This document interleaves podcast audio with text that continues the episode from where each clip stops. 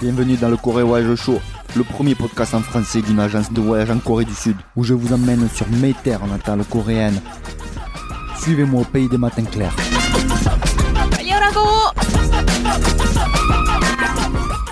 Nous voilà de retour dans l'épisode numéro 12 du Corée Voyage Show. Annyeonghaseyo à toutes et à tous. J'espère que tout le monde est en paix. On reçoit aujourd'hui dans Bouleg une invitée de marque, Catherine Germier-Hamel. Pour ceux qui ne connaissent pas Bouleg, vous pouvez aller écouter les deux premiers épisodes pour en savoir plus. Catherine est à la tête de Millennium Destinations, de Millennium Hikers et de Erost. On vous explique tout ça dans un entretien et c'est un honneur et un immense plaisir d'accueillir la spécialiste du tourisme durable dans une interview placée sous le signe de la spontanéité, de l'humour et de la bonne humeur. Restons ensuite sur une tonalité durable en terminant par une sortie à Suncheon, ville du sud de la péninsule, capitale écologique de la Corée. Mais il est désormais l'heure de vous détendre, asseyez-vous confortablement et laissez-vous aller. Notre interview avec Catherine a commencé en roue libre, c'est 100% freestyle et sans filtre.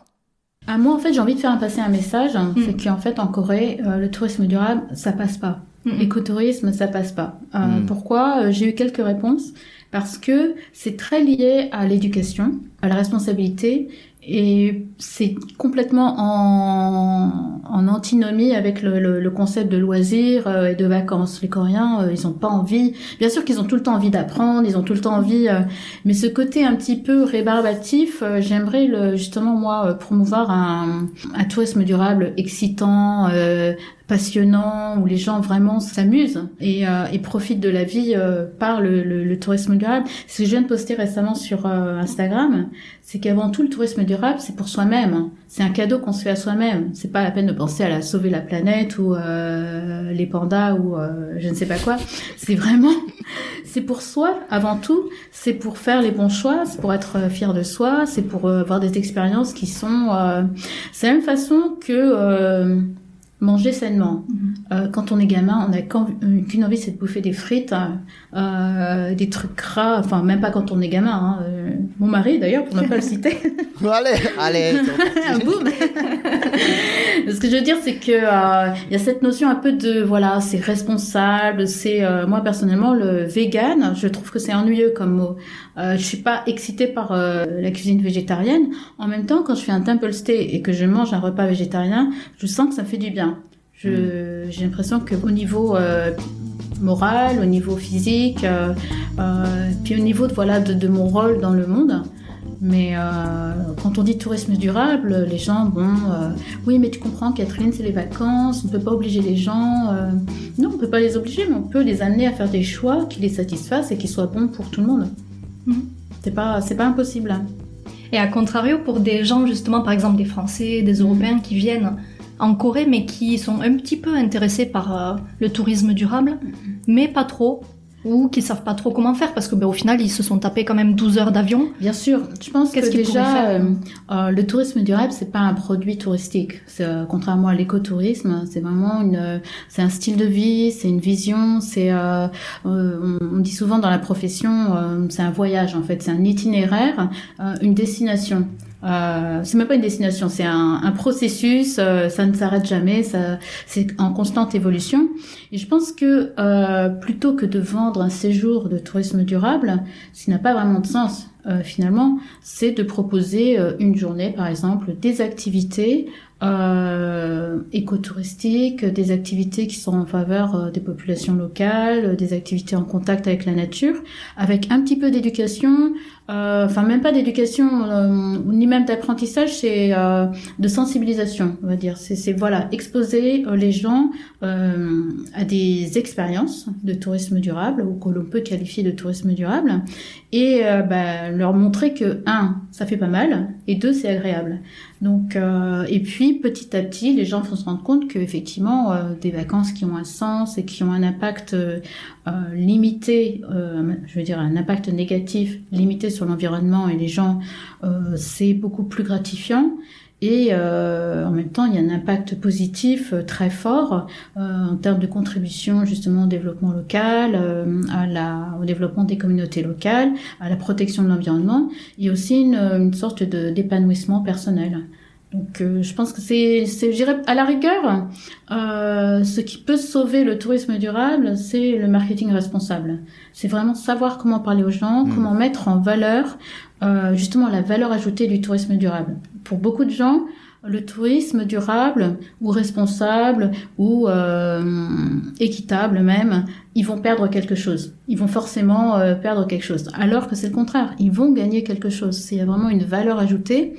Euh, de, la même façon que la culture est une valeur ajoutée, de la même façon que euh, toutes ces activités au contact de la population locale euh, ont une valeur ajoutée. Et donc c'est ça qu'il faut mettre en avant plutôt que effectivement, je pense le, le problème du tourisme durable, c'est que souvent on se focalise trop sur l'environnement. Je ne dis pas que l'environnement n'est pas une composante importante, mais il n'y a pas que ça. C'est vraiment un équilibre entre euh, le socio-économique, le culturel, l'environnemental, tout va ensemble.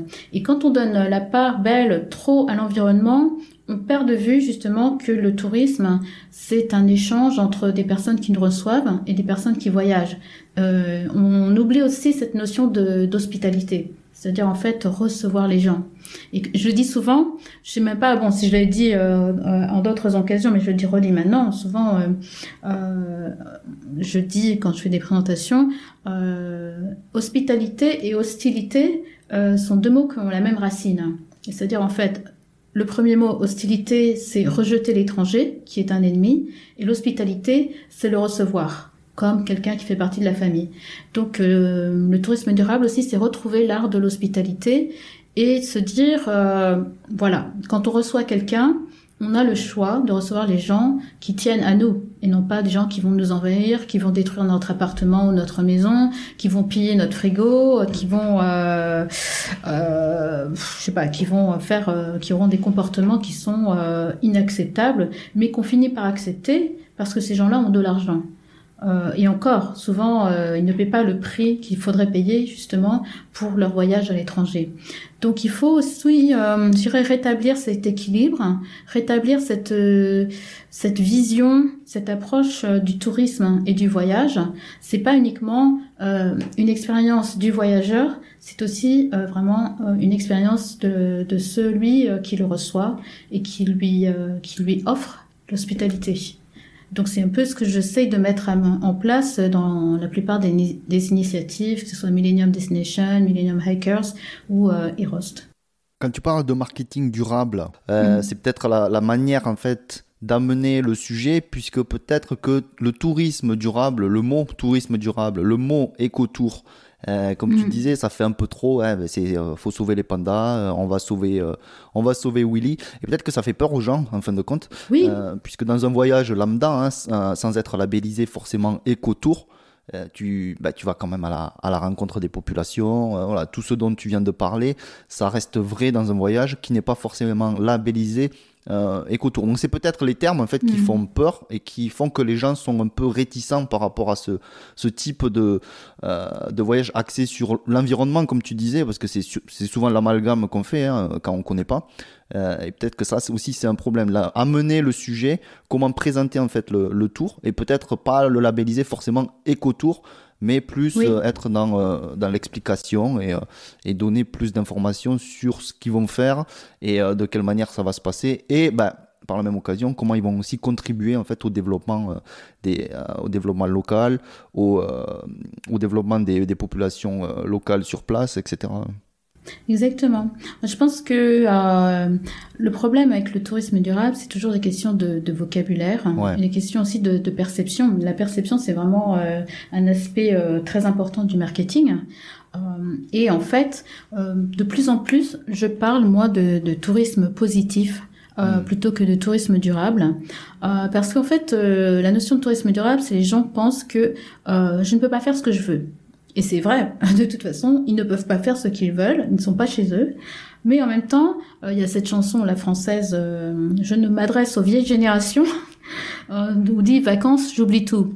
Hmm. Euh, plus rien à faire du tout. Et c'est un peu ça en fait les vacances, c'est euh, la détente, euh, euh, on oublie le stress, on oublie la vie quotidienne et malheureusement on fait n'importe quoi. Mais pas toujours évidemment. Euh, je ne dis pas que tous les touristes font n'importe quoi, mais euh, ça a été plus ou moins, j'irais, euh, promu. Et là aussi, c'était le marketing. Il faut savoir aussi ce qu'on veut, euh, comment on veut vendre une destination, comment on veut vendre des expériences. On ne peut pas tout permettre aux touristes parce que le touriste euh, n'est pas tout puissant. Et souvent, euh, il n'y a pas assez justement de, de limites, de règles, de, de codes, de, de chartes ou de. Alors, on essaye effectivement d'inciter les euh, les touristes en disant mais vous savez le tourisme c'est une, euh, une industrie très libérale, euh, on peut pas forcer les gens, c'est le libre échange, c'est. euh, je pense que c'est le tourisme à mon avis. D'ailleurs, bon, c'est vrai que le mot tourisme n'est plus toujours à une connotation très positive, mais euh, le voyage, en tout cas, euh, il y a des limites comme partout, et c'est pas parce qu'on quitte sa, son, son domicile que toutes les règles sont levées euh, et qu'on peut faire effectivement euh, n'importe quoi. Maintenant, effectivement, euh, on ne peut pas opposer non plus faire n'importe quoi à ne rien faire. Je pense qu'il y a, y a une forme de tourisme, voilà, qu'on peut promouvoir, euh, qui est à la fois euh, une- un tourisme respectueux, un tourisme qui apporte euh, euh, des bénéfices mutuels entre voilà ceux qui voyagent et, ceux qui reçoivent, et surtout euh, un tourisme qui est une activité justement de détente, de euh, de découverte, d'évasion, parce qu'effectivement on n'est pas quel intérêt de voyager si effectivement on a les mêmes contraintes que chez soi, mais en même temps Découvrir un nouveau pays, une nouvelle culture, c'est une aventure et euh, c'est ça qui devrait être valorisé. Mais comme tu dis, euh, effectivement, euh, c'est une question de marketing. Et le, marketing jusqu'ici a été un marketing irresponsable, un marketing qui encourage la surconsommation, qui encourage l'exploitation. Alors je ne vais pas faire un discours militant parce qu'effectivement ce n'est pas mon genre, mais effectivement il y a des moments où on où je me révolte, où je me dis euh, il faut arrêter effectivement de de, de fermer les yeux. Euh, beaucoup de destinations ont promu euh, le tourisme euh, international, enfin chez eux, euh, sous l'angle uniquement quantitatif. Donc effectivement, plus on a de touristes qui viennent de l'étranger, mieux c'est, et plus ils dépensent, mieux c'est, et plus ils dépensent au total. Euh, mais en fait, il n'y a pas cette notion de, de, de qualité, il n'y a pas cette notion justement de de valeur par touriste. hein. C'est-à-dire qu'on prend un paquet de touristes et un paquet de revenus, on ne sait pas d'où ça vient, on ne sait pas euh, vraiment euh, euh, à quoi l'attribuer et on est tous contents. Voilà. Et jusqu'au moment où les populations locales commencent à se révolter en disant Tourists go home, ou rentrez chez vous les touristes.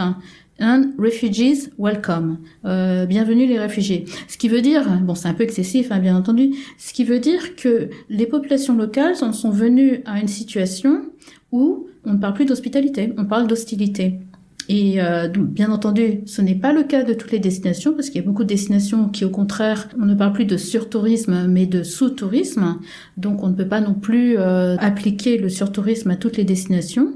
Et une fois de plus, euh, je le dis, euh, comme je l'ai dit avant, le tourisme de masse n'est pas négatif en soi. Euh, s'il est bien contrôlé, s'il est bien géré, s'il est bien planifié, euh, si les flux touristiques sont bien répartis, il n'y a aucune raison qu'on qu'on refuse euh, des touristes, hein, si jamais effectivement la, la- ce qu'on appelle la capacité de charge est respectée.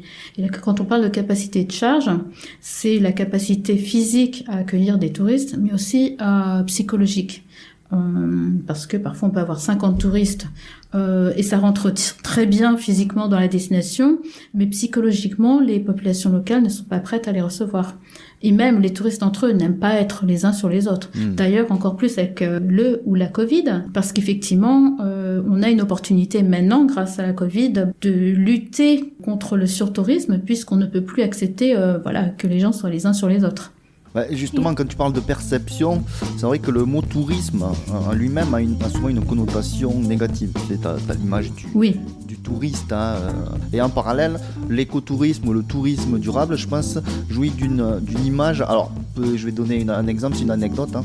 J'avais un client euh, au téléphone il y a quelques années et on lui proposait de dormir euh, dans un, un hanok. euh, voilà, et on avait mis ça un petit peu sous la forme d'un éco, éco-tour, d'un produit éco.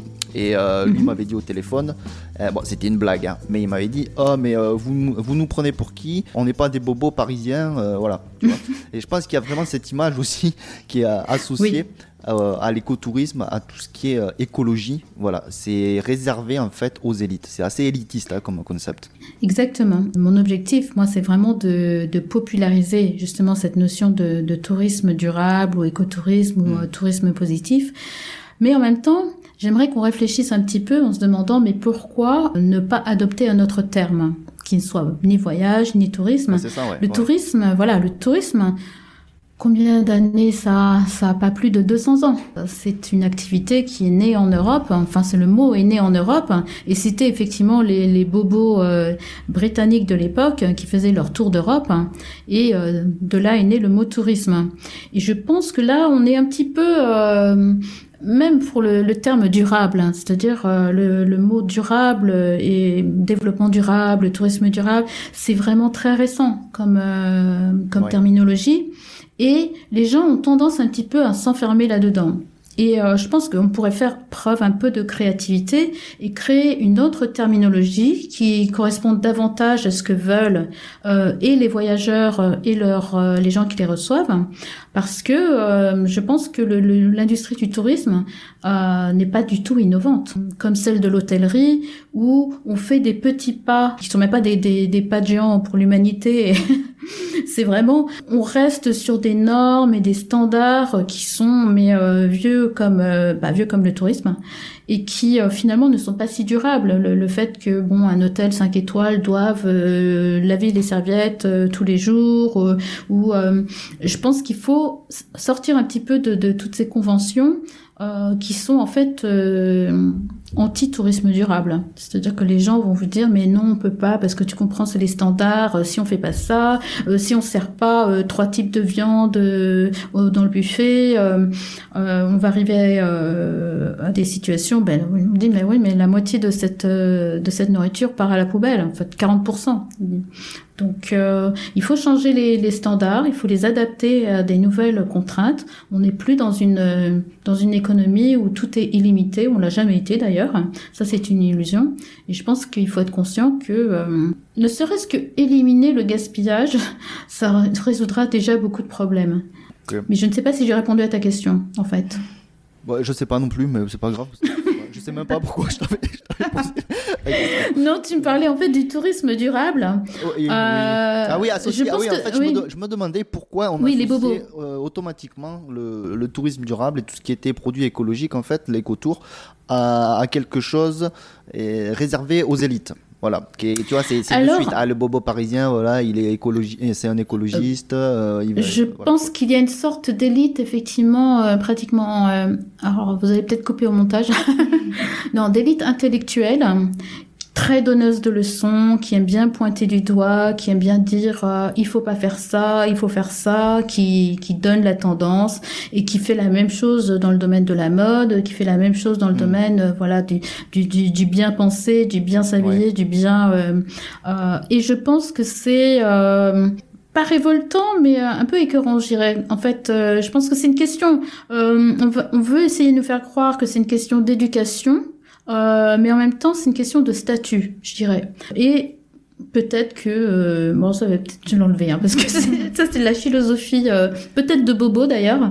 Euh, non, je veux dire les, les gens qui qui parviennent à s'approprier justement les notions de tourisme durable, qui ont, à mon avis, été euh, faites de telle sorte qu'elles sont suffisamment compliquées pour que personne ne s'y retrouve. Mais donc, en fait, il y a des gens qui euh, prétendent un petit peu, ben voilà, qui savent tout sur le tourisme durable. Et c'est pour ça qu'il y a eu aussi un courant où on dit, bon ben attends, mais euh, on peut pas dire qu'on est expert en tourisme durable. C'est complètement absurde, ça veut rien dire. Et, euh, et c'est vrai qu'en réfléchissant, on peut pas être expert en tourisme durable. Et euh, ça, c'est une petite anecdote. En Corée, euh, j'étais à un forum justement sur le tourisme durable. C'était en 2018, il me semble. Et euh, tout le monde commence à discuter. On a des speeches de partout, euh, euh, d'organisations internationales réputées avec des experts. Et puis nous avons un responsable d'agence de voyage coréenne et coréen. Il est coréen.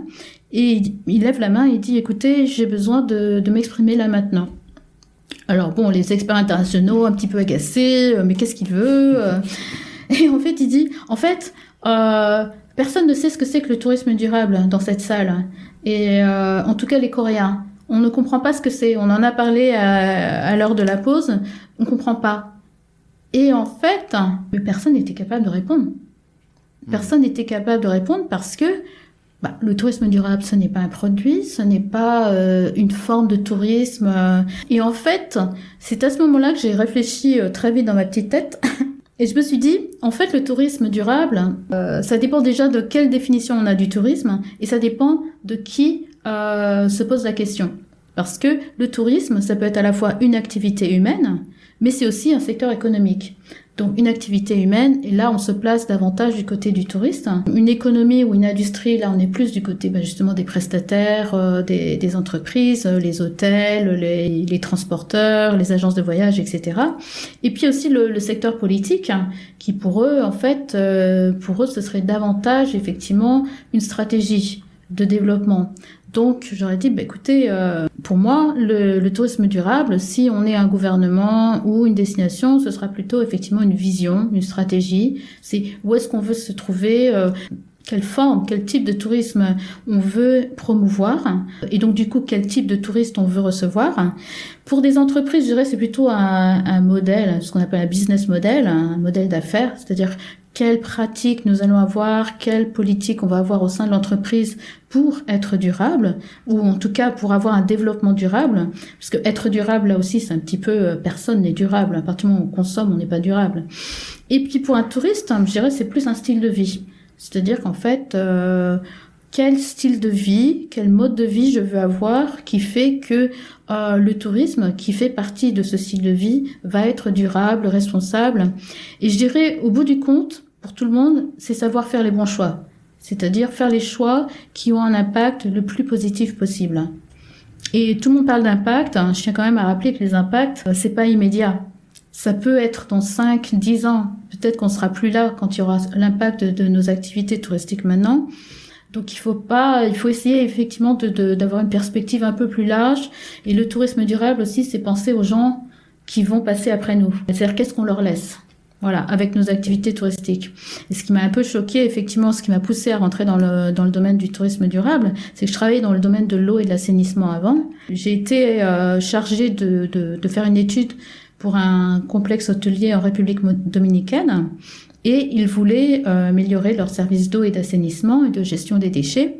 Et là, je m'aperçois que la consommation d'eau par touriste et par jour, en moyenne, est de 600 litres. Alors que les gens euh, qui vivent à côté de ce complexe hôtelier n'avaient pas accès aux services d'eau et d'assainissement. Et d'ailleurs, il n'y avait pas d'assainissement à cette époque. Et là, il y, a une notion de, de, d'injustice énorme euh, car on se dit en fait tous ces gens-là qui sont en train de voilà pendant une semaine euh, de, de se dorer au soleil, euh, de consommer, euh, de surconsommer dans les buffets, je ne les juge absolument pas puisque moi-même j'ai, fait partie d'eux. Mais en fait, on ne nous parle jamais de ce qui se passe en dehors euh, du tout inclus, du resort, etc.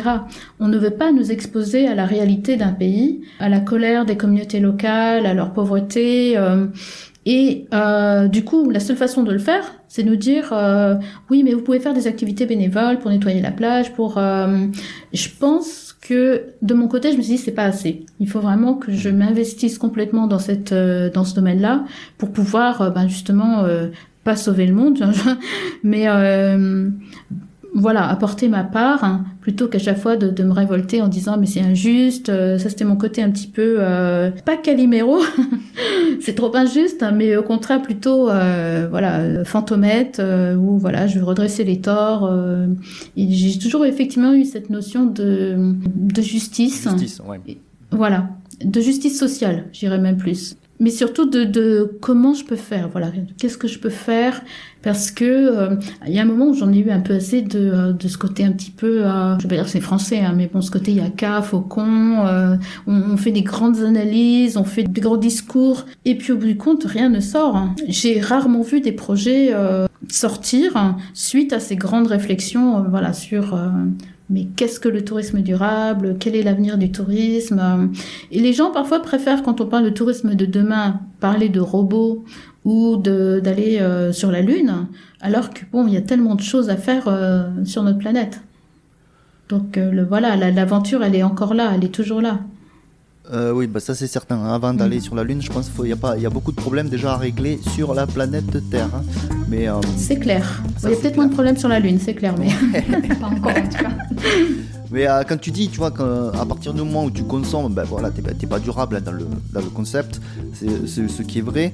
Mais bon, là, on s'attaque vraiment à un gros morceau, à un gros problème. hein. C'est le problème de, de surconsommation, de consommation, de euh, voilà, je veux tout tout de suite euh, dans Oui. les médias, surtout quand tu pars en, en vacances. Tu parlais de, de durabilité, de, du long terme, si tu veux, de l'impact que ça Mm. aura dans 10 ans, dans 15 ans. Donc ton action que tu fais là maintenant, au moment présent, elle, aura une- un impact, une, une conséquence sur les populations locales éventuellement dans une dizaine d'années. Et ça, je pense que c'est vraiment difficile pour, euh, pour le commun des mortels à intégrer. Euh, Oui. Et euh, ben, le- ton exemple de Répu- à la- en République dominicaine, il, il montre vraiment un, un déséquilibre flagrant. hein. On parlait d'injustice, ça en fait partie également. Et moi, je me dis, pourquoi au niveau gouvernemental, donc politique, on en parlait, et bien sûr, il y a des répercussions euh, économiques, hein, des pertes plutôt économiques de leur part si un, un tel projet euh, venait à voir le jour, mais pourquoi ne pas en fait imposer des, des règles, des strictes, hein, euh, des, lois sur bah, la consommation d'eau, si on prend cet exemple euh, précis, de la part des, euh, des touristes euh, qui sont dans des, euh, dans des resorts, dans des hôtels, pour que leur consommation en fait euh, n'excède pas celle des populations locales. Bon, en l'occurrence là, les populations locales, elles n'avaient même pas accès euh, à, à l'assainissement de, de l'eau. Oui, Donc euh, mm. voilà, ça c'est des politiques, je pense, qui doivent être euh, mises en place à, à un coût, à, à quel coût, ben, à quel prix. Euh, ça c'est une autre histoire et bon, c'est peut-être pas gagné d'avance.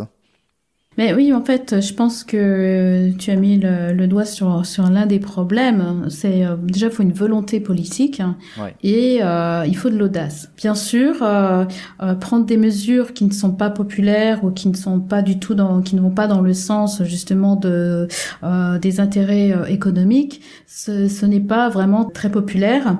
En revanche, là, je dirais que l'industrie du tourisme a de la chance. Elle vit peut-être ces derniers beaux jours euh, où on peut faire tout et n'importe quoi. Ouais. Il va y avoir de plus en plus de contraintes. La première contrainte, c'est déjà, euh, la plupart du temps, on arrive à des, des séjours de voyage qui sont euh, mais vraiment, vraiment euh, très peu chers. Et la plupart du temps, ça veut dire que le, le coût de pollution n'est pas du tout intégré dans le, le coût de ces, de, de ces voyages. Parce que le coût de pollution n'est absolument pas supporté par le touriste, ni même euh, l'entreprise, euh, l'agence de voyage, Mm. le tour opérateur, etc. Ce coût de pollution est pris en charge par les populations locales avec leurs impôts. C'est-à-dire que tous les impacts négatifs, toute cette surconsommation, tout ce gaspillage n'est pas du tout supporté par les touristes, ni même par les entreprises. Donc du coup, on arrive à des, des situations absurdes où, par exemple, on peut prendre un billet d'avion euh, pour 20 euros et puis les gens s'étonnent. euh, ah ben oui, euh, les gens voyagent trop, les gens émettent trop de gaz à effet de serre, sans compter que le gaspillage alimentaire a un impact sur les gaz à effet de serre beaucoup plus important justement que, que les, les avions. Moi, je suis pas de, de- des personnes qui disent euh, faut arrêter de voler, faut arrêter de voyager. Bien sûr, il faut moins voler, rester plus souvent dans la destination, mais on ne peut pas décemment dire que euh, faut arrêter de prendre l'avion. Ça n'a aucun sens. C'est comme si on disait bah voilà, on est allé sur la lune, mais euh, du coup euh, on oublie tout parce que euh, c'est pas durable. Il faut pas arrêter le progrès. Au contraire, il faut utiliser le progrès pour améliorer toutes ces technologies, pour peut-être développer des. Alors là, je suis vraiment dans la science-fiction, mais peut-être pas.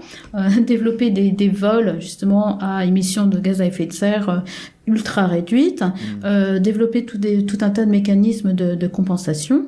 euh, De, de ces émissions. On n'a jamais vraiment incité euh, les entreprises à se surpasser entre guillemets en termes de euh, justement de, de durabilité ou de respect environnemental parce que elles n'étaient pas obligées.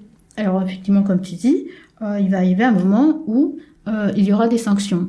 Euh, comme on dit là, le pollueur euh, et le payeur. Et les touristes devront aussi se rendre compte que euh, ben voilà, le, leur impact environnemental a un coût, leur impact social a un coût, et quand on ajoute tous ces coûts l'un euh, les uns aux autres, ah ben ça fait un, un coût de séjour qui commence à faire euh, assez élevé. On pourra effectivement, alors ça c'est aussi un projet qu'on a euh, euh, d'imaginer qu'effectivement avec des points que les gens vont obtenir en faisant des activités bénévoles, de nettoyer la plage, ou alors en, ayant, en plantant des arbres, ou je ne sais pas quoi. Là encore, on est très loin de tout, de, de, de tout l'éventail de solutions possibles. On est encore en train de les développer. Et avec ces points-là, eh effectivement, les gens pourront effectivement compenser, euh, acheter justement leur séjour euh, parce qu'il est trop cher. Et Bon, là, c'est effectivement, on va me dire, euh, Catherine, euh, tu es en train de dire que les gens pauvres ne vont pas pouvoir euh, voyager parce que ce sera devenu trop cher pour eux. Pas du tout. Je pense qu'on peut effectivement voir aussi des voyages au mérite. C'est-à-dire que si on est un citoyen méritant, si on consacre son temps bénévole à la société, etc., on peut aussi gagner des points. Alors, c'est peut-être pas forcément des points, des miles, pour pouvoir justement voyager. Je pense que le voyage, ça se mérite aussi un petit peu bah, de la même façon que euh, pour toute autre activité, on ne peut pas laisser les gens faire n'importe quoi. Et euh, peut-être qu'on a, un peu trop fermé les yeux sur euh, justement le tourisme. Euh, parce que finalement ça ne nous concerne plus, vu que les gens sont plus chez nous, ça se passe pas chez nous. Mais donc du coup là on a plus en plus de tourisme domestique, donc oui ça se passe chez nous. Donc il faut un peu plus de effectivement. Euh, et pareil, j'aime pas trop ces vocabulaires, euh, la conscience, la responsabilité, parce qu'on n'est pas là non plus pour pour que ça devienne une secte, hein, le, tourisme durable. Je dirais en fait cette notion de dilettante qui, euh, par étymologie, veut dire euh, voilà se délecter en fait. Donc euh, voilà, prendre le temps de profiter d'une expérience et puis arrêter de le vendre voilà comme un produit de consommation banale. Enfin voilà, le voyage doit pas être trop banalisé justement. Oui, un produit de supermarché. Hein. Mm. Mm. Exactement. Mm. Ouais. Et justement, comment est-ce que ton entreprise Millennium Destinations fait pour mm-hmm. sensibiliser et transmettre ces bonnes pratiques? Alors très honnêtement, on ne le fait pas, euh, on ne le fait pas assez. C'est pas que je ne le fais pas assez, c'est que je me, me, freine un petit peu dans mes idées et mes élans parce que euh, parfois c'est peut-être un petit peu mal perçu euh, de la part de la profession. Par exemple, ah les croisières. Parlons-en.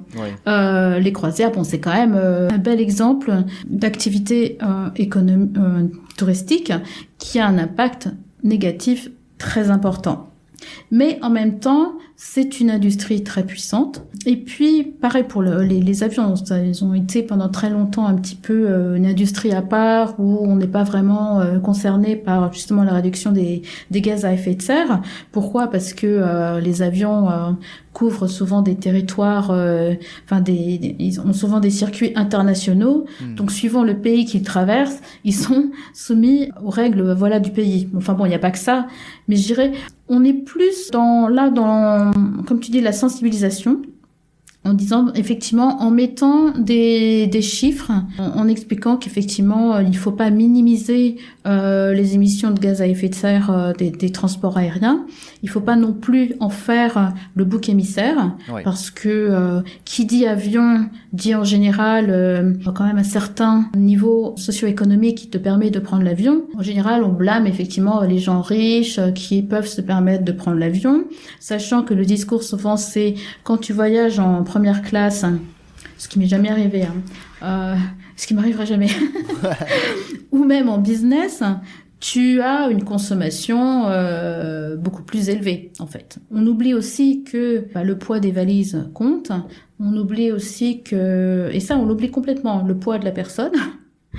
euh, non mais si on veut parler de choses un petit peu qui fâchent, euh, voilà, il faut aussi. Euh, je n'ai absolument rien contre les grandes personnes ou, ou les personnes qui prennent plus de volume, etc.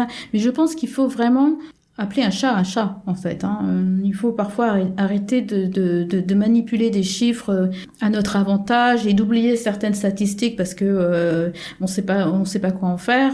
Donc je dirais en fait pour répondre à ta question parce que là tu peux enlever ce qu'il y avait avant. pour répondre ah bah, à ta question. Moi, Catherine, je oh là, là là là en fait là je pense que je vais quitter la Corée plus tôt que prévu ou plutôt cette planète.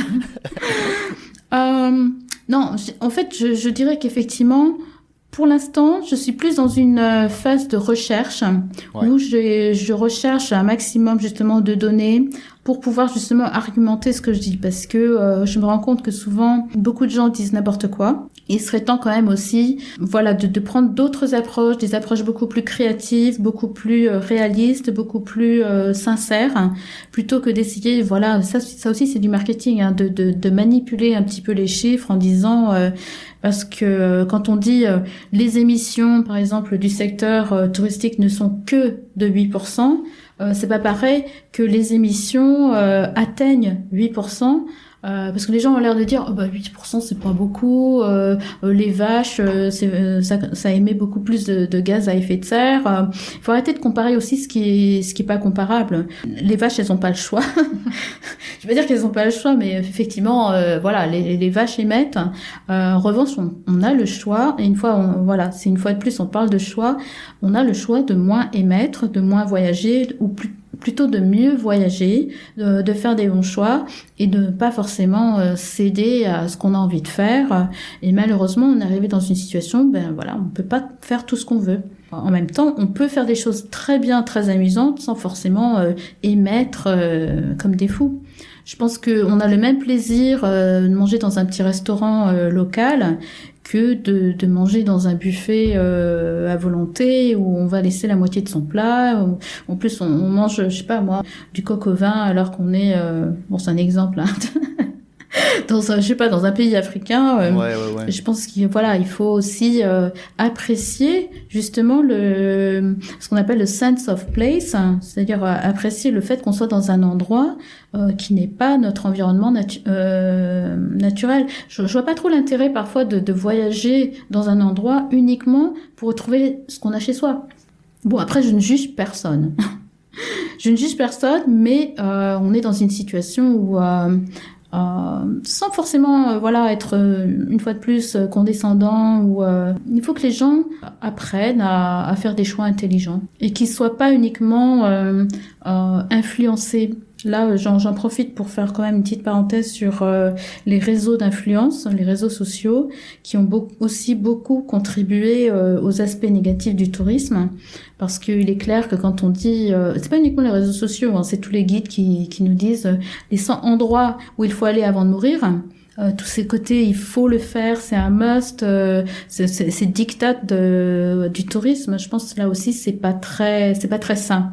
On peut pas dire aux gens, il faut absolument aller là, sinon tu vas mourir. C'est, euh, ridicule.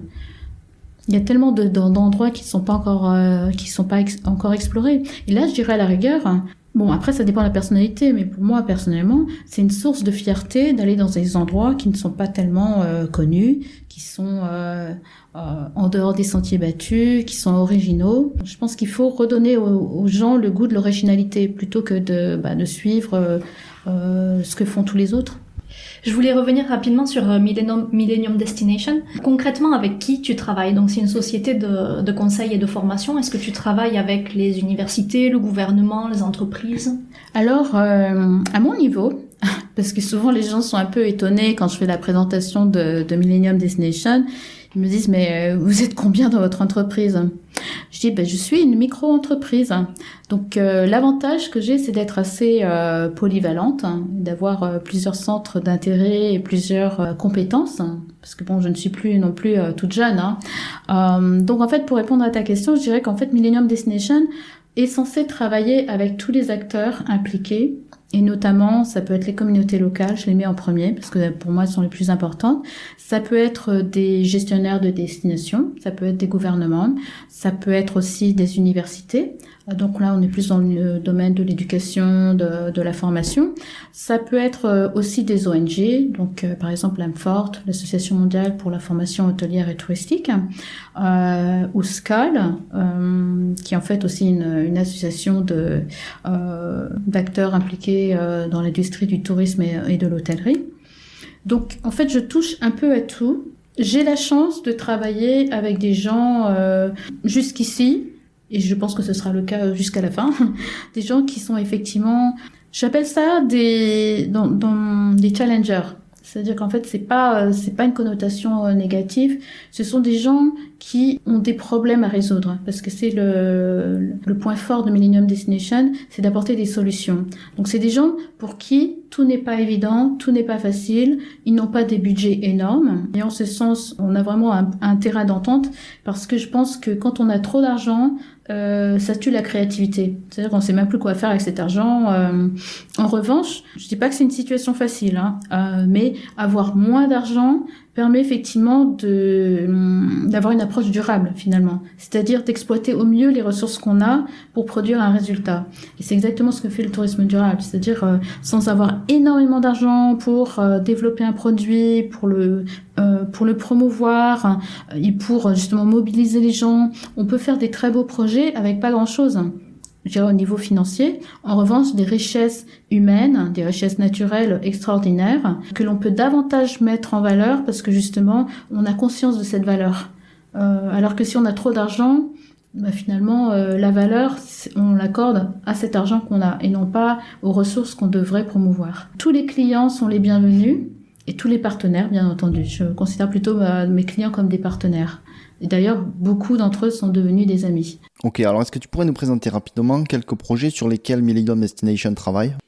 Oui, alors en fait, j'ai plus que projet, voilà, je vais parler de deux solutions. Donc euh, la première solution, c'est Millennium Hikers qui euh, en fait est une euh, solution de promotion de développement local en se servant d'expériences de randonnée, de trekking, euh, d'activités de loisirs et de plein air, euh, pas uniquement en milieu, euh, je dirais, euh, rural, mais également en milieu urbain.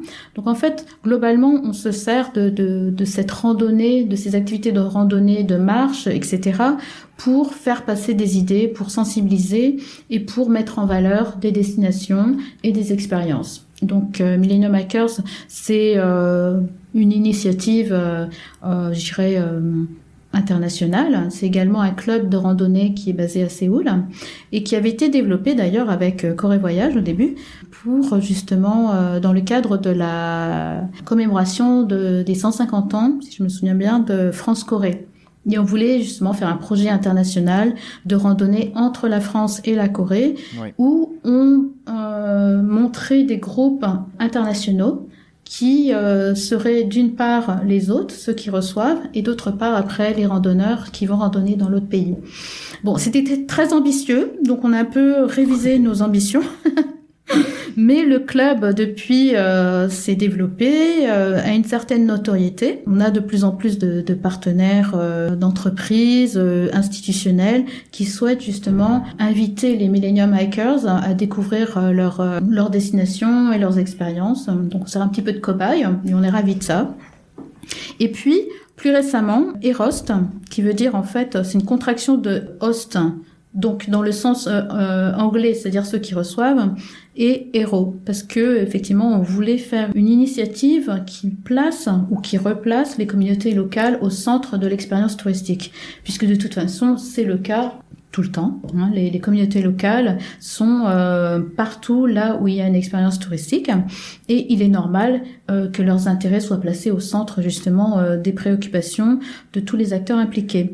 Donc Erost, c'est euh, pour le moment développé comme une plateforme euh, et une communauté en ligne où on fait euh, la, promotion et le partage d'expériences touristiques durables et responsables qui sont offertes par des hôtes qui euh, ont euh, une volonté d'avoir un impact positif sur les populations locales et leur environnement.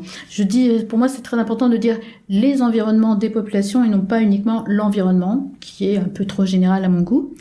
Et donc cette plateforme, pour l'instant, euh, se développe en recrutant euh, justement euh, des hôtes un peu partout dans le monde. Au début, on voulait se concentrer sur l'Asie, notamment l'Asie du Sud-Est hein, et la Corée. Mais de plus en plus, j'ai des pays comme la Colombie, la Croatie, l'Algérie, euh, le Maroc qui veulent absolument euh, être euh, listés sur la plateforme. Bah, J'en suis ravie parce qu'en fait c'est des pays que que je connais pour la plupart et que j'ai vraiment envie de, de soutenir. Mais bien sûr tous les pays sont les bienvenus. Et je dois le dire, même si ça doit impliquer des voyages en avion, j'ai vraiment envie d'y aller dès que possible. Et en parlant de Erost, sur Instagram, je vois depuis quelques semaines, quelques mois, euh, des posts qui présentent des ambassadeurs. Mhm. Euh, donc, qui, qui sont ces personnes? Alors en fait, ce sont des gens avec qui j'étais amenée à, à, travailler ou à sympathiser de, de, façon générale, des jeunes surtout, qui euh, ont une envie de euh, défendre le tourisme durable, qui ont une envie de justement de, de partager leur passion pour euh, euh ces expériences durables, responsables autour d'eux, sont ce qu'on appelle euh, les millénials, les milléniaux.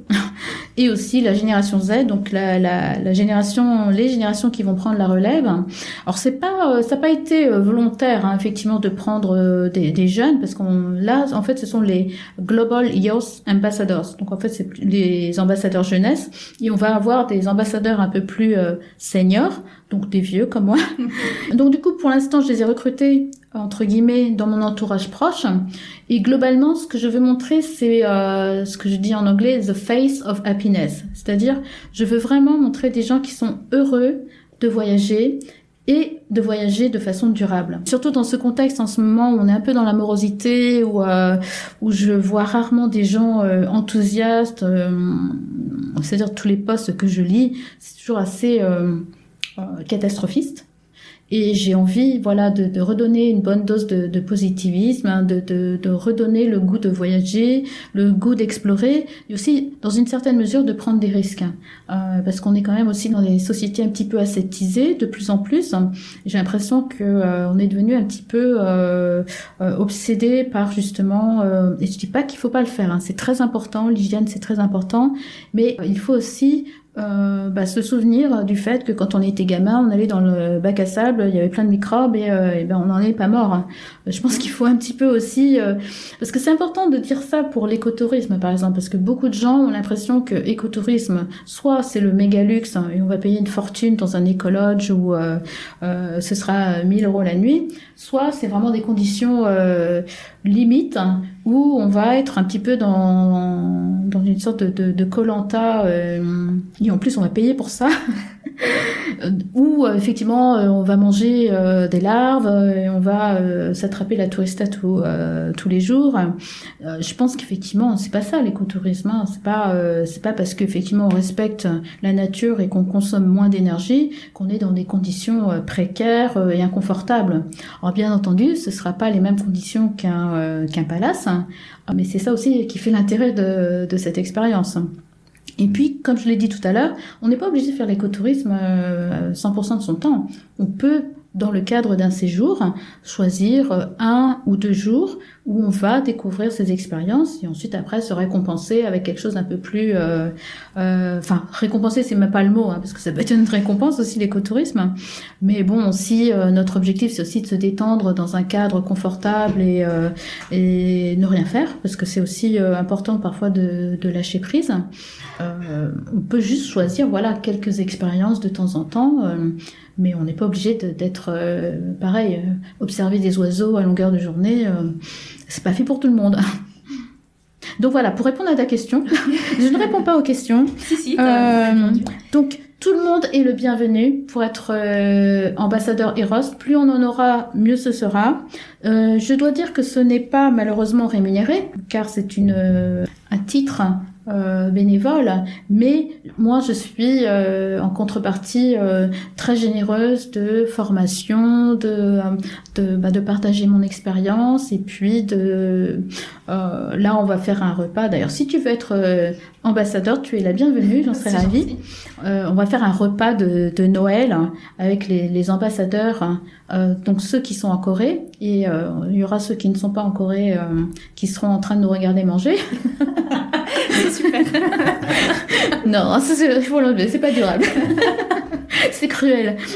Euh, donc, ce que je veux dire, c'est que vraiment, je, là, je suis plus à mon âge, dans une position, je dirais peut-être de, de mentor, où j'ai vraiment envie de, de m'assurer que euh, bah, le message passe, et que c'est surtout un message positif, enthousiasmant euh, et créatif. J'ai vraiment envie de redonner euh, bah, justement aux jeunes, euh, notamment on dit que les, euh, les sont assez angoissés.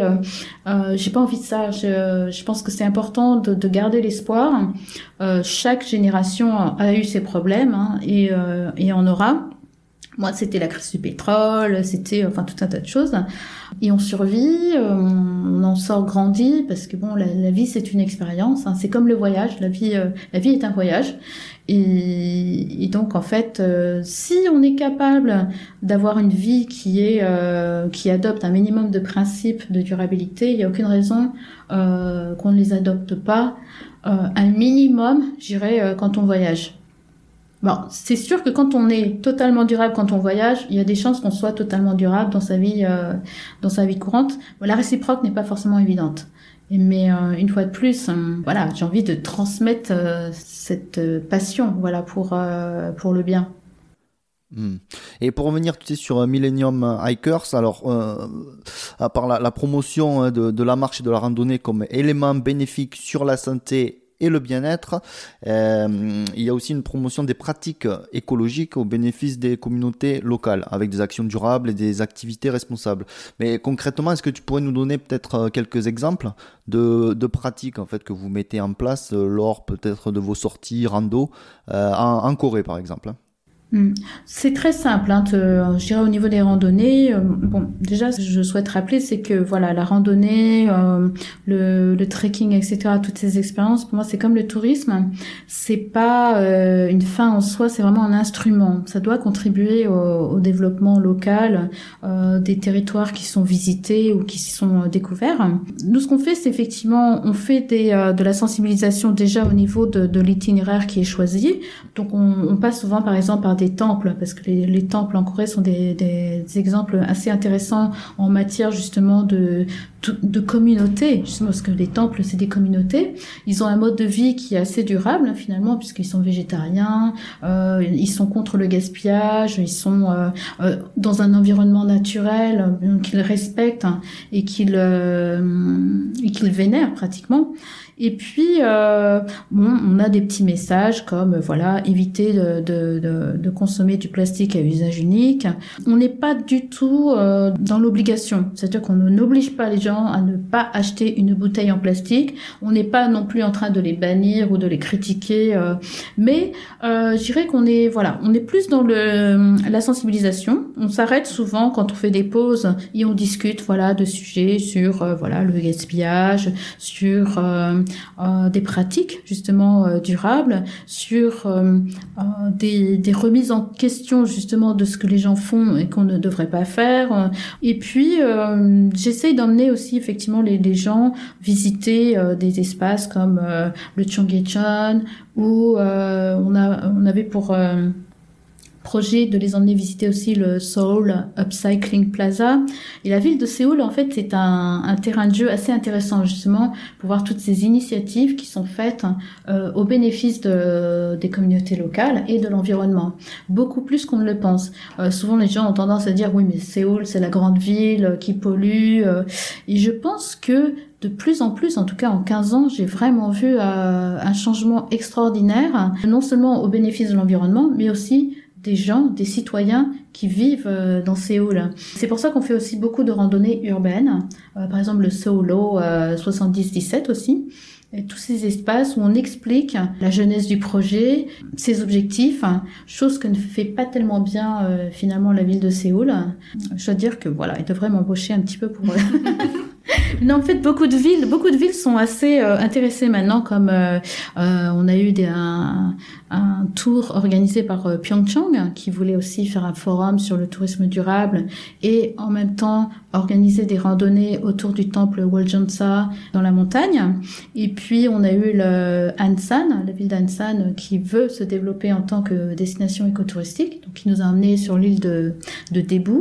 On a aussi Jebu, euh, qui nous avait demandé de, de, faire euh, une présentation. Et curieusement, je dirais, en Corée, Millennium Hikers parle davantage aux gens que Millennium Destination, voire Herost. Je sais pas pourquoi, enfin parce que la Corée est un pays de randonneurs. Hein, c'est, euh, ça fait partie de leur leur ADN. Mais effectivement, les gens me souvent me parlent de Millennium Hikers comme si c'était Millennium Destination. Donc au début, j'ai commencé un petit peu à corriger, puis après je dis bon, c'est la même famille, donc euh, pas la peine de corriger. Ça les inspire plus, voilà. Ça leur parle plus. C'est beaucoup plus concret. Euh, vous, vous parlez de groupes interculturels en fait, hein, qui constituent Mhm. en fait euh, Millennium Hikers lors, lors de vos virées. Est-ce que tu as quand même une, euh, un public euh, coréen qui, qui, qui participe à ces événements euh, Dans Oui, quelle oui. mesure et quelle, quelle est, que- quelles sont peut-être leurs réactions à eux par rapport à, à tout ça? Alors les Coréens ne sont pas la, la majorité. Ouais. Euh, parce que euh, ils sont un peu impressionnés aussi parfois par. euh, alors, j'ai monté un groupe euh, Millennium Hackers sur Meetup. Là, j'ai énormément aussi de, de Coréens, mais qui ne s'inscrivent jamais en fait. Ils sont, euh, ils aiment bien l'aspect de, je dirais, de participation, de- d'adhésion, on va dire. Mais euh, pour ce qui est des randonnées, ils sont un, un peu parfois intimidés ou simplement ils ont autre chose à faire. hein. Euh, Il y a beaucoup de raisons pour lesquelles ils participent pas. Mais ceux qui participent sont souvent très euh, fidèles. Ils viennent souvent, régulièrement. Ils apprécient effectivement d'échanger avec euh, des étrangers. Euh, il y a beaucoup de Français hein, dans le dans le groupe.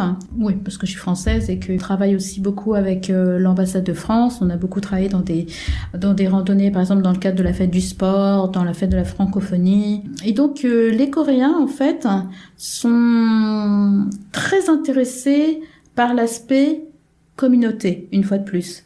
Non pas que l'environnement ne les, ne les intéresse pas, mais bon, il faut dire que déjà on fait beaucoup euh, de randonnées dans un environnement aussi naturel, dans la montagne, donc euh, euh, voilà, pas besoin d'en parler parce qu'on y est. Je suis quand même assez euh, agréablement surprise qu'il n'y ait pas beaucoup de déchets dans, dans les montagnes coréennes. Bon, il y a des rangers hein, qui, et même des individus qui se chargent de ramener les déchets, mais euh, il y a- cet esprit civique que j'apprécie beaucoup.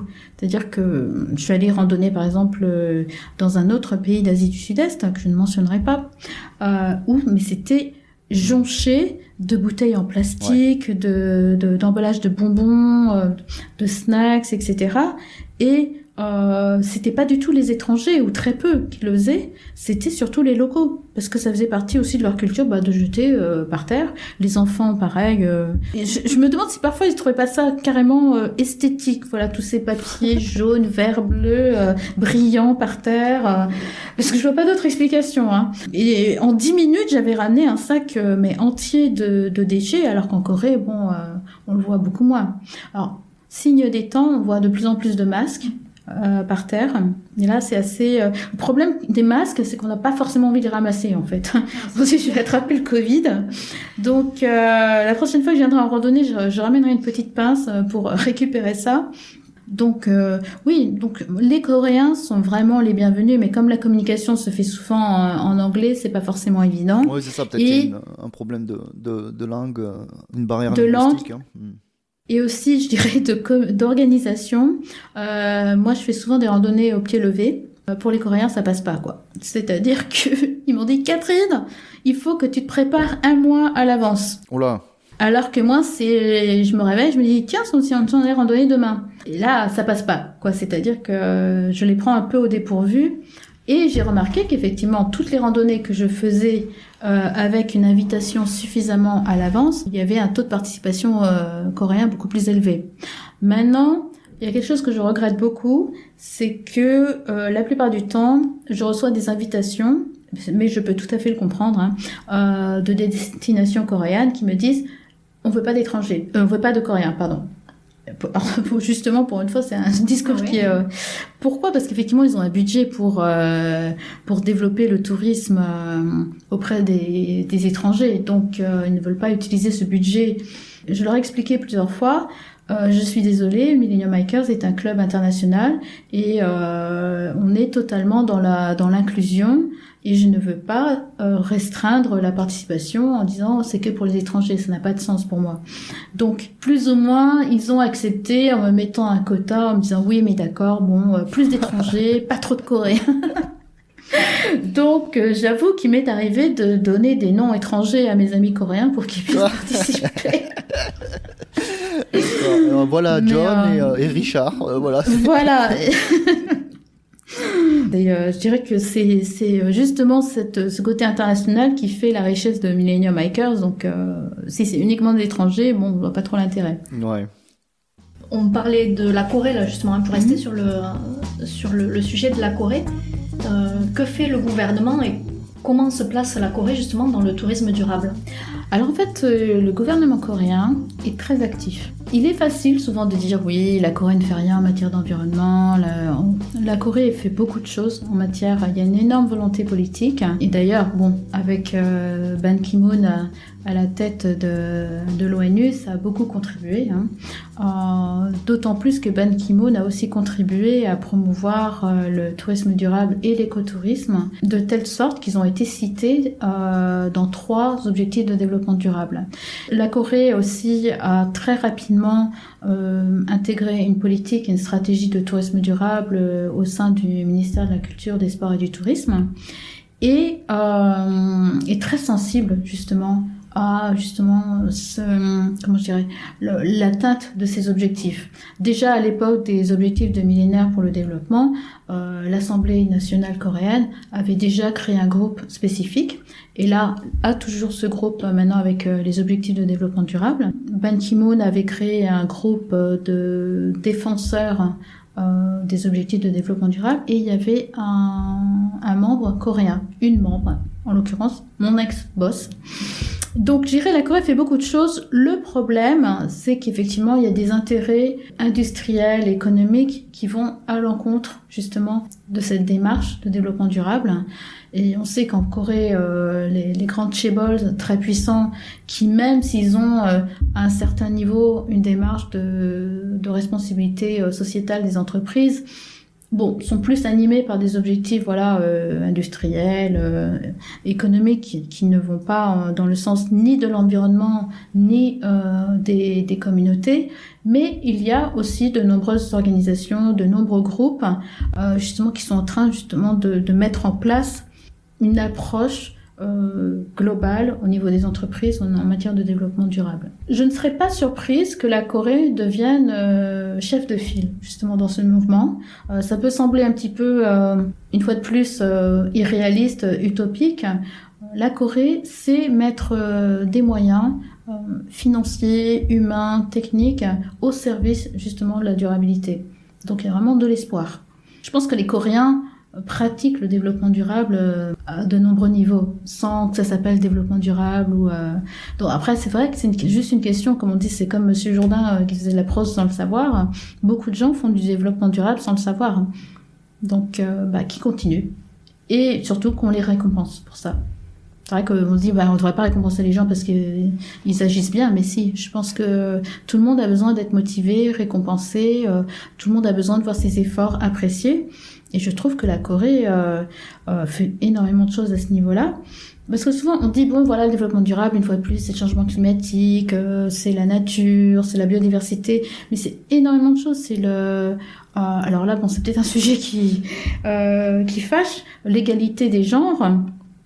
La Corée euh, n'en est pas encore à une égalité euh, totale, mais euh, la France non plus. Hein, on, donne beaucoup de leçons, mais euh, on n'est pas non plus euh, très bon à ce niveau-là. C'est aussi l'éducation. La Corée est quand même un des pays les plus éduqués au monde. c'est l'inclusion sociale. C'est bien sûr euh, la Corée n'est pas parfaite partout, euh, parce que c'est un pays qui, euh, en quelques décennies, est passé de pays sous-développés, hein, n'ayons pas peur des mots, à puissance économique. Ça ne se fait pas sans sacrifices humains et environnementaux et d'autres sacrifices. Mais je pense que maintenant la Corée, voilà, a même ce, cette responsabilité en tant que pays riche de montrer l'exemple. Et je pense que la Corée est tout à fait consciente de cette responsabilité. Hmm. Bah, pour rester sur la, Corée, hein, euh, peut-être tu peux nous expliquer euh, rapidement ce que euh, on a parlé de Solo 70 euh, 17, hein, qui fait partie, je crois, d'un projet mené par la ville de Séoul, qui est labellisé euh, Séoul, ville piétonne, hein, si je, je traduis hein, la Walking euh, City.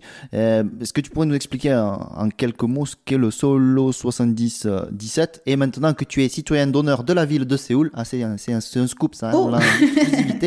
hein, euh, comment, si tu pouvais aussi nous donner des, des conseils avec ton expertise hein, pour... pour être citoyen d'honneur Voilà, c'est ça. Comment on fait? Alors j'y suis pour rien. Euh, alors Solo 77, en fait, c'est euh, la transformation d'un pont aérien ou d'un, d'un, d'une, je sais même pas comment ça s'appelle, euh, d'un autopont en euh, coulée verte, en fait, en, en espace euh, vert euh, piétonnier, qui est en fait un projet euh, qui n'est pas forcément original, hein, parce que bon, euh, il en existe déjà dans le monde, mais qui est quand même assez ambitieux, parce qu'ils auraient très bien pu détruire euh, ce pont aérien pour le remplacer par rien du tout. Donc en fait, il y avait cette volonté aussi d'offrir aux citoyens, à la communauté, cet espace vert.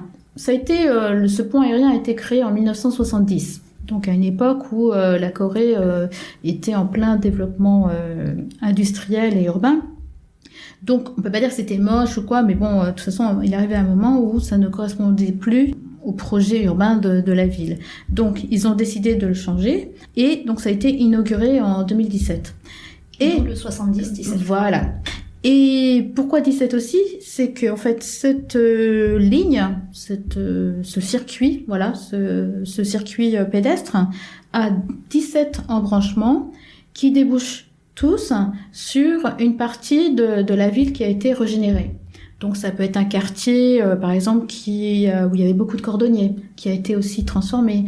Donc voilà, il y a ces 17 embranchements. Donc c'est un, parcours euh, très sympathique.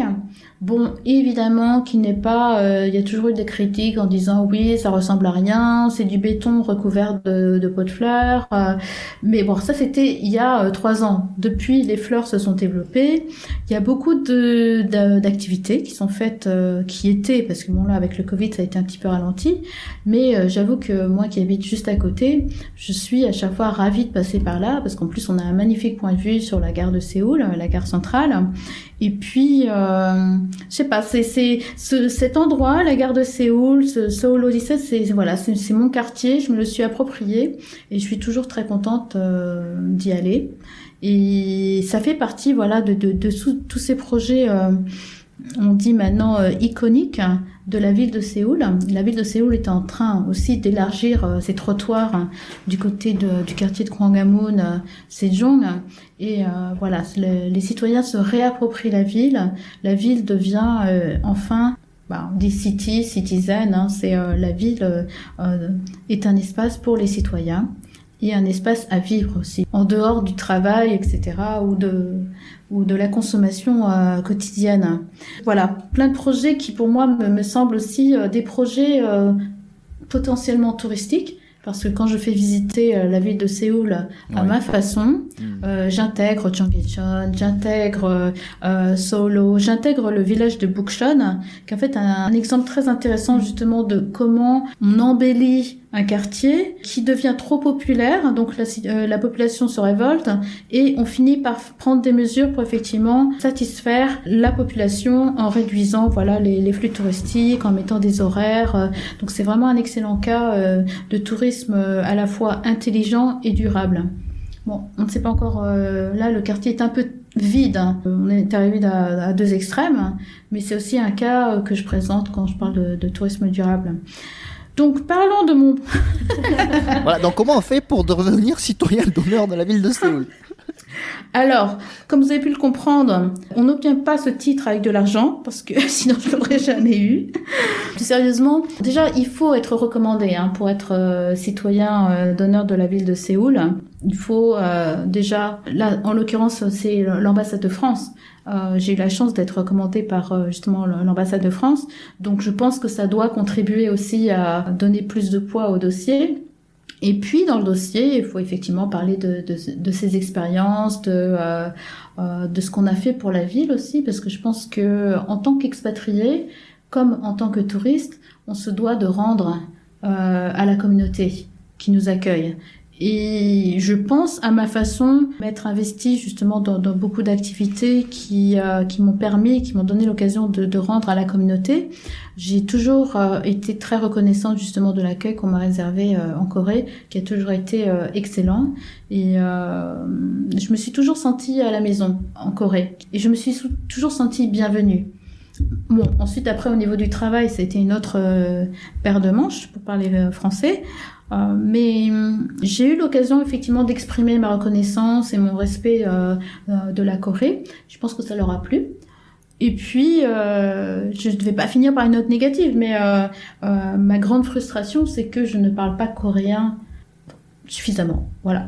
Je vais pas dire que je suis nulle en coréen, parce que je parle quand même un peu coréen. Je pense qu'au bout de 15 ans, effectivement, euh, ça peut être peut-être un peu blessant pour euh, certains coréens, pas tous, hein, que je ne parle pas couramment en coréen. Parce que eux se disent, effectivement, s'ils étaient par exemple en France, au bout de 15 ans, ils parleraient couramment français. Et ça, j'en doute pas. Mais je dois dire, euh, à ma décharge, euh, j'ai j'ai tellement d'activités que j'ai pas du tout le temps. Ce matin, j'étais chez le dentiste hein, et j'étais très contente de voir que je pouvais tout lire. Hein, et je comprenais rien Euh, parce qu'on a une télé. euh, on a une télé pour nous éviter de, de nous concentrer sur notre souffrance. Et en fait, euh, j'étais ravie de, voir que je pouvais lire. Voilà. Donc, conseil, aimer la Corée et montrer son amour pour la Corée. Il faut, euh, c'est comme en marketing, hein. Euh, comme on dit, il ne suffit pas d'être bon, il faut le, le faire savoir et le faire valoir. Donc après, c'est, euh, je dirais, c'est une question de marketing personnel. Euh, moi, j'avoue qu'aussi, moi qui suis très euh, timide, qui était très timide par nature, la Corée m'a appris un petit peu aussi à, à être un peu plus, comment dire, extravertie. Les gens ont du mal à croire quand je dis que je suis euh, de nature Ouais, bah ouais, ouais, moi le premier. hein. C'est vrai. Toi, t'es- timide, toi, Catherine. Non, non, non, c'est le cas, je, je le confirme. Justement, le, le fait de sortir de ma zone de confort m'a complètement changé en fait. La, la Corée m'a transformée. Ok. Bon, je, je vais pas dire non plus que j'étais euh, complètement enfermée avant. hein. Ouais, ouais. Tu as fait énormément de choses, tu es très très active, tu deviens citoyenne euh, euh, d'honneur de la ville de Séoul. Et maintenant que tu as un petit peu tout fait, quels sont tes futurs projets? Ça fait penser à la chanson euh, de Gilbert Bécaud, je crois, qui dit Et maintenant, que vais-je faire? C'est ça. Voilà. J'ai des références. en fait, euh, la vie m'a appris à justement lâcher prise.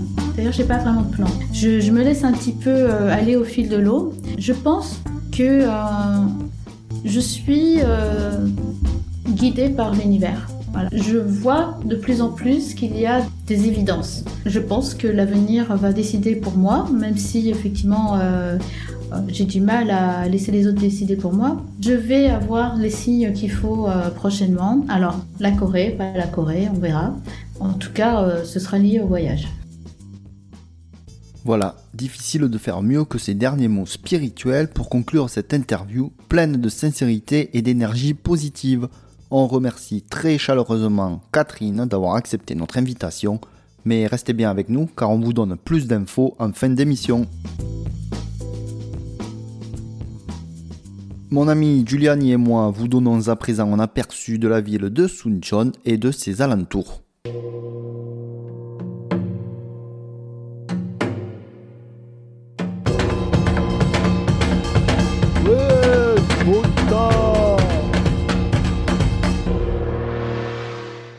On part aujourd'hui pour la ville de Suncheon tout au sud de la Corée dans la province de Cholanamdo. Situé à environ 300 km de Séoul, un bus express vous conduira aux portes de la mer de Chine en à peu près 4 heures. En KTX, donc en TGV coréen, le trajet ne dure que 2h30 depuis la gare de Séoul. Alors un petit rappel géographique tant qu'on y est, la Corée est une péninsule, c'est une partie de terre rattachée à une masse continentale, en l'occurrence ici le nord-est de la Chine, entourée d'eau. Donc à l'ouest, on a la mer Jaune, au sud, la mer de Chine orientale, et à l'est, la mer du Japon. En Corée, bien évidemment, on appelle la mer Jaune la mer de l'ouest, la mer de Chine orientale la mer du sud, et la mer du Japon, ben on l'appelle pas la mer du Japon, on l'appelle la mer de l'Est. Voilà, donc en coréen, ça donnerait So-hae, la mer de l'Ouest, Nam-hae, la mer du Sud, et Dong-hae, la mer de l'Est. So, c'est l'Ouest, Nam, c'est Sud, et Dong, c'est Est. Et vous l'aurez compris, Hae, H-A-E, c'est la mer. Mais toi, mon cher Giuliani, comme tu as vadrouillé aux quatre coins de la Corée et exploré les eaux troubles de la péninsule, je parie que tu es déjà allé à Suncheon plusieurs fois. Euh, oui, tout d'abord, euh, merci euh, pour ce petit cours de coréen. Et oui, ma première visite remonte en 2016, mais là, je crois que tu exagères, j'ai pas non plus fait le grand bleu dans les trois mers coréennes. Par contre, j'ai été frappé par la verdure de la ville, avec les grands espaces verts vraiment agréables pour se balader. Et ce n'est pas pour rien qu'on associe la ville au centre de l'écologie en Corée du Sud. En 2018, la ville a même été reconnue comme une réserve biosphère par l'UNESCO. Alors, qu'est-ce que ça veut dire réserve biosphère? Ce sont des sites où on fait des essais et où on développe des pratiques qui visent à faire coexister environnement et société et qui respectent les recommandations internationales de développement durable. Et oui, on reste sur la thématique du jour. Le rôle d'une réserve biosphère est de promouvoir donc le développement durable grâce notamment aux efforts des communautés locales. Mais ce sont aussi des sites d'éducation et de formation dédiés au développement durable. Ne vous en faites pas car même si le vert n'est pas votre couleur préférée, Suncheon reste un incontournable dans une aventure campagne coréenne. D'ailleurs, tous nos voyageurs en sont revenus ravis. Alors, pour rester dans cette euh, ligne verte, hein, euh, la ligne verte, pas le film, en 2006, la ville brille à l'international lorsque la baie de Suncheon devient la première zone humide côtière coréenne à être incluse dans la liste Ramsar des zones humides protégées. Encore une fois, qu'est-ce que c'est que cette liste Ramsar? Kesako Ramsar Bon, déjà pour prendre un élément comparatif concret, en France par exemple, figurent dans cette liste la baie du Mont-Saint-Michel, la Camargue, certains sites du bassin d'Arcachon, etc. La liste Ramsar est issue d'un traité de protection de l'environnement adopté le 2 février 1971. Son objectif est la conservation et l'utilisation durable des zones humides par l'intermédiaire d'initiatives locales ou nationales. Ce traité donc vise entre autres à enrayer leur dégradation ou disparition. En octobre 2019, on comptait 2372 sites Ramsar couvrant plus de 253 millions d'hectares dans le monde. Du côté de la Corée, on recense aujourd'hui 23 sites Ramsar, couvrant une superficie de 196 km. Et pour illustrer tout ça, rendez-vous au sud de la ville de Suncheon, à deux pas de la mer. Cette zone côtière se compose de vastes terres de marais, de champs de roseaux, de marais salants et constitue un habitat idéal pour les oiseaux migrateurs. Bienvenue dans la baie écologique de Suncheon. Dans les années 1990, la baie de Suncheon n'est qu'une zone humide abandonnée où se trouvent de vastes champs de roseaux et une variété d'organismes et d'animaux issus des zones humides. En 1993, la baie attire l'attention du public lorsque le projet d'un promoteur privé d'extraction d'agrégats marins est d'exploiter le site.